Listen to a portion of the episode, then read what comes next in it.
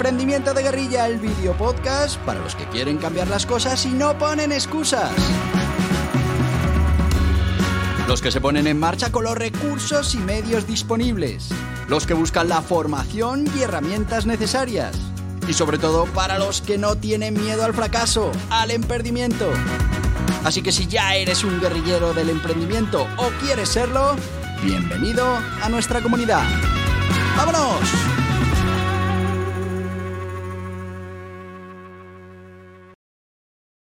Muy buenas, guerrilleros del emprendimiento.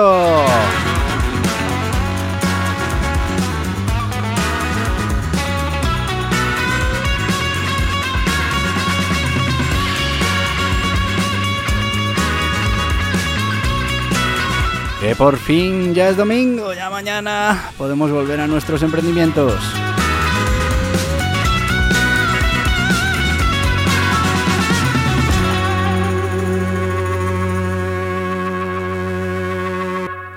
Y los que ya sois asiduos a este podcast, sabéis que el domingo pues hablamos de esas píldoras de emprendimiento, esos cuentos, esas eh, anécdotas, esas experiencias que tienen que ver con el emprendimiento o que bueno, nos regalan una visión diferente de cómo tenemos que entender eh, ciertas cosas de la vida, de nuestro crecimiento personal, de esos límites que nos ponemos. Y hoy vamos a hablar también de un cuento de Bergamoto, se llama Bergamoto y el redescubrimiento del espíritu libre. Y bueno, pues ya sabéis, primero os leo el cuento, le ponemos a nuestro sponsor, después hacemos un breve comentario sobre qué nos transmite el cuento y bueno, qué podemos sacar de, de todo lo, lo escuchado en esta fábula. Y terminamos prontito para que podáis sacarle un ratito a este domingo para pensar en todo esto que nos quiere contar Bergamoto. Así que, sin más, vamos directamente con este cuento de Bergamoto, que como te decía se titula Bergamoto y el descubrimiento del espíritu libre. En las vastas tierras del oriente, Bergamoto, un joven aprendiz del más sabio de los sabios, viajaba en busca de hierbas raras para sus elixires. Su camino le llevó a través de escarpadas montañas y serenos valles donde la naturaleza dictaba su ley y las criaturas vivían según sus instintos. Un día, mientras exploraba las empinadas laderas de una montaña, encontró un nido de águila roto, víctima de una tormenta reciente. En su interior dos polluelos yacían desprotegidos. Uno había perecido, pero el otro, aún herido, aún mostraba signos de vida. Bergamoto, con su corazón compasivo, decidió salvar al vulnerable polluelo. Llevó al águila, al joven águila, a su refugio y utilizó sus habilidades aprendidas de su maestro, curó sus heridas y lo alimentó. Pero a medida que el tiempo avanzaba y el águila crecía, Bergamoto, sin darse cuenta, la trató como trataba a sus gallinas. Pronto el águila empezó a creer que era una de ellas, que era una gallina. Correteaba con las gallinas, picoteaba granos y emitía sonidos que poco tenían que ver con su naturaleza majestuosa. Un día mientras Bergamoto estaba en el mercado local, un naturista llamado Siro, conocido por su conexión con las criaturas salvajes y su profundo entendimiento de la naturaleza, visitó su hogar. Al ver al águila en el corral, no pudo evitar la sorpresa. Al regresar, Bergamoto encontró a Siro observando al águila. Siro, con una expresión de tristeza y asombro, le preguntó por la historia del ave. Bergamoto le relató el triste destino del nido y cómo había criado el águila.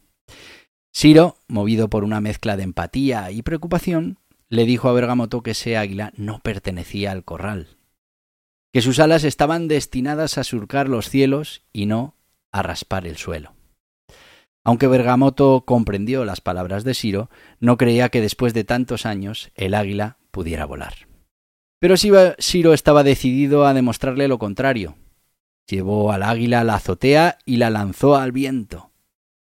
Sin embargo, el águila, confundida y asustada, simplemente cayó. Siro, sin desanimarse, decidió intentarlo desde una colina cercana. Una vez más, el águila cayó torpemente. Pero Siro no se rendía. Recordando un antiguo proverbio, propuso llevar al águila a la cima de la montaña más alta, donde el aire era puro y los vientos fuertes. Al llegar a la cima, Siro sostuvo el águila frente al vasto cielo, susurrando palabras ancestrales de empoderamiento y libertad. Luego, con una firme convicción, lanzó al abismo a nuestra águila. El águila cayó, pero a medida que descendía, algo dentro de ella comenzó a despertar. Sus alas, que hasta ahora habían estado adormecidas, comenzaron a batirse con fuerza. Aumentó su velocidad, ascendió y pronto estaba planeando alto, tocando las nubes y sintiendo la libertad que siempre había sido suya. Al ver esto, lágrimas de alegría y realización llenaron los ojos de Bergamoto. Ciro, con una sonrisa satisfecha, le dijo Las criaturas, al igual que nosotros, llevan en su interior un potencial inmenso. A veces simplemente necesitan un recordatorio de quiénes son realmente. Bergamoto reflexionó sobre todo esto durante mucho tiempo. Se dio cuenta de que, al igual que el águila, muchas veces las personas también olvidan su verdadero potencial, encerrándose en jaulas invisibles. Pero con el estímulo adecuado y un poco de fe pueden redescubrir su verdadera naturaleza y alcanzar alturas inimaginables. Desde ese día Bergamoto no solo se convirtió en un mejor cuidador de las criaturas, sino también en un mentor para aquellos que buscaban su propósito en la vida. Con la ayuda de Siro recordó a muchos sobre su verdadera esencia y los guió hacia la libertad y la realización. Y en el centro de su hogar, una pluma de águila se exhibía como un recordatorio constante del día en que un águila redescubrió su verdadera naturaleza. Bueno, pues esto es lo que nos dice Bergamoto sobre ese águila que creía que no podía volar, pensaba que no sabía volar, o simplemente nunca se había planteado el que pudiera volar y pudiera ser libre surcando esos cielos. Eso pasa muchas veces. Seguro que reconocéis a alguna persona en, esa, en ese águila que toda la vida ha vivido como una gallina y se considera una gallina. Y claro, eso hace que, esté perdiendo parte de su potencial, parte de su esencia. Bueno, vamos a ir con nuestro sponsor de hoy y después hacemos una pequeña reflexión sobre, sobre esta fábula que hemos escuchado de Bergamoto. Nos vamos a ir eh, con... ¿Con quién nos vamos? Pues nos vamos a ir con el guía burros de las ocho disciplinas del dragón. En este guía burros también tenéis un cuento en cada capítulo, un cuento para cada una de las disciplinas y bueno, pues es un método que hemos preparado, un método que ya está muy testado, muy, muy consolidado, en el que entrenamos en hábitos del día a día, mm, bueno, pues características imprescindibles para poder crecer. Hablamos de esas ocho disciplinas del dragón. ¿Sabías que el éxito se puede entrenar? ¿Que puedes entrenar tu mente para que esté alineada con tus objetivos? Muchas personas creen en la suerte, en la casualidad, pero realmente hay un gran secreto, un gran poder la suerte también se entrena. Así es como Borja Pascual desarrolló este método, las ocho disciplinas del dragón, que te permitirán entrenar para que la suerte te pille trabajando, con pequeñas actividades y rutinas diarias para estar siempre preparado. Las ocho disciplinas del dragón es una pequeña introducción al método, un método que bien implementado te cambiará la vida. Pasarás de esperar la suerte a generarla, de la casualidad a la probabilidad, de lo imposible a lo improbable Ocho disciplinas que te ayudarán a transformar tu manera de afrontar la incertidumbre. Mira en tu interior, mira a tu alrededor, cambia la mirada, gestiona tu riqueza, siembra continua, provoca el universo, mejora la mejora. Tigre, serpiente, conejo. En las principales librerías y en borjapascual.tv.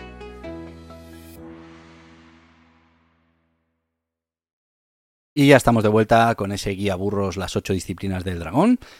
Ya sabéis, estos libros se pueden encontrar en las mejores librerías, en cualquier plataforma online y bueno, también lo podéis encontrar en borjapascual.tv. Así que yo te lo recomiendo, es una pequeña introducción a este método de las ocho disciplinas del dragón que te va a ayudar a, bueno, pues a conseguir el máximo de tus capacidades y a entrenar todo aquello que necesita ser entrenado para conseguir tener éxito en lo que te propongas.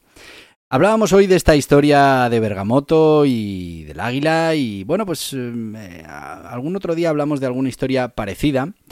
Eh, pero bueno, hoy me quiero centrar en esa parte en la que muchas veces eh, vivimos ¿no? en nuestra propia jaula. Hemos hablado de, que seguro que os sentís identificados o, conocéis a alguien que pueda sentir eh, que, se parece a este águila, ¿no? que, mm, se limita, se autolimita. Bueno, pues no hay que ir tan lejos. Seguro, estoy convencido, de que tú que estás escuchando esto también en algún ámbito de tu vida estás metido en esa jaula de cristal invisible, pero que no te permite mm, desarrollarte o desarrollar todo tu potencial en esa eh, determinada actividad, mm, eh, especialidad, tarea, mm, función en la vida.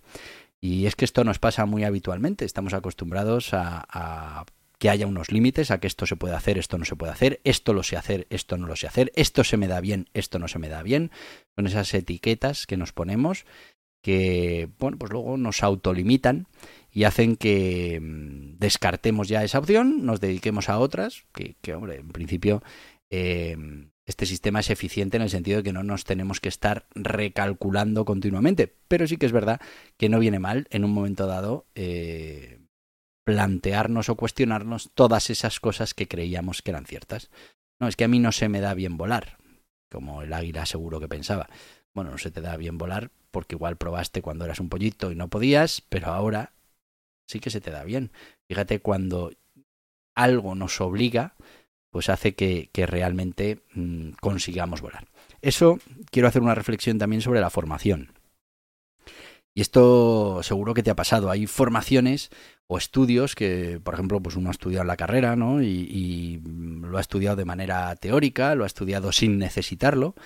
Y esa falta de necesidad hace que esos conocimientos realmente no terminen ocupando el sitio que deberían ocupar. Y luego, pues por razones de la vida, uno necesita aplicar un conocimiento que igual ya en su día se supone que lo aprendió, pero que no es hasta que lo necesitas, hasta que lo aplicas, hasta que lo pones en funcionamiento, que realmente eh, absorbes todo eso. Bueno, pues esto también nos pasa eh, esto que pasa con la, con la formación, y es eh, la importancia de, tener una necesidad, le ha pasado a nuestra amiga el águila, ¿no? Hasta que no ha tenido la necesidad real de volar, porque le tiraron desde, desde la azotea de la casa, pero bueno, no era una caída tan grande.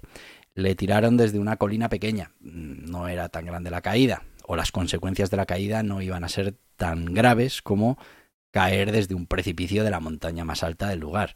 Ahí, pues seguramente el águila, si no hubiera conseguido volar, eh, habría muerto. Cuando la necesidad nos aprieta, pues muchas veces somos capaces de formarnos, de aprender, de, hacer cosas que entendíamos que, no podíamos hacer. Por eso es importante que de vez en cuando mm, cuestionemos esos límites, nos pongamos a prueba, no pasa nada porque realmente veas que, que en el fondo pues no, no puedes volar pero sí que hay que de vez en cuando volver a testar esos límites porque han podido cambiar, porque hemos conseguido una nueva formación que ahora mm, sí nos ha preparado para esto y no conformarnos. Ya te digo que me parece eficiente el que uno diga, pues mira, esto se me da bien, esto se me da mal, no me lo vuelvo a plantear para no tener que estar continuamente evaluando todo. Ya lo evalué hace una semana y no canto bien. Bueno, Ahora, si hemos hecho algo para que eso mm, haya cambiado, por ejemplo, nuestro amigo el águila haber crecido, haberse desarrollado y haberse hecho adulto, pues efectivamente tenemos que volver a testar a ver si somos capaces o no somos capaces. Y muchas veces es ese momento de necesidad el que dispara todo esto. Así que aquí lo vamos a dejar. Ya sabes que los domingos mm, este podcast dura un poquito menos, contamos la historia, una pequeña reflexión y ahí te lo dejo para que tú lo reflexiones durante todo el domingo. Importante que nos demos cuenta de que hay veces que hay que obligarnos a salir de la zona de confort. La zona de confort está bien, tenemos los límites eh, claros, pero seguramente por no ir rompiendo esa barrera de vez en cuando nos estamos perdiendo un gran potencial que está dentro de nosotros. Te voy a decir lo que te digo todos los días porque mañana lunes, por supuesto, tenemos podcast, hablaremos de cómo entrenar nuestro éxito, hablaremos de, bueno, pues esa, esa, esas disciplinas del dragón y, bueno, pues iremos avanzando en todas esas cosas que tenemos que saber, que tenemos que conocer. Eh, en este caso para una de las disciplinas del dragón, para la mejora continua y seguiremos avanzando en ese recetario de métodos de mejora continua que podemos aplicar en nuestra vida, en nuestro día a día, y eso hará que también lo apliquemos en nuestra vida profesional. Hasta mañana, guerrilleros del emprendimiento. Y hasta aquí el podcast Emprendimiento de Guerrilla con este que les habla Borja Pascual. Mañana un nuevo capítulo, pero antes pedirte que te suscribas a este podcast en cualquiera de las plataformas YouTube, Evox, Anchor, Spotify, Apple Podcasts, Google Podcasts, Amazon Music. Y recuerda, si te ha gustado el contenido de hoy, dale un me gusta, compártelo y hasta mañana, guerrilleros.